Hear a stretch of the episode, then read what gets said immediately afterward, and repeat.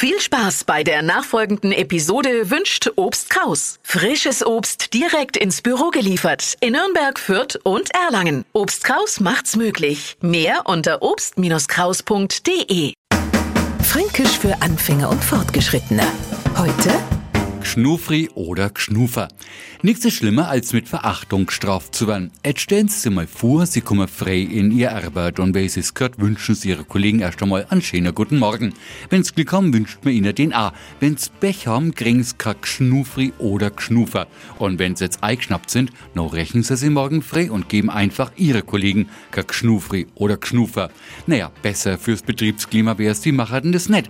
Natürlich fragt jetzt der Neufranke, was bitte kriegt man hierzulande, wenn man kein Gschnufri oder Gschnufer bekommt? Einfache Antwort, nix. Die kalte Schulter, keine Reaktion, keine Beachtung.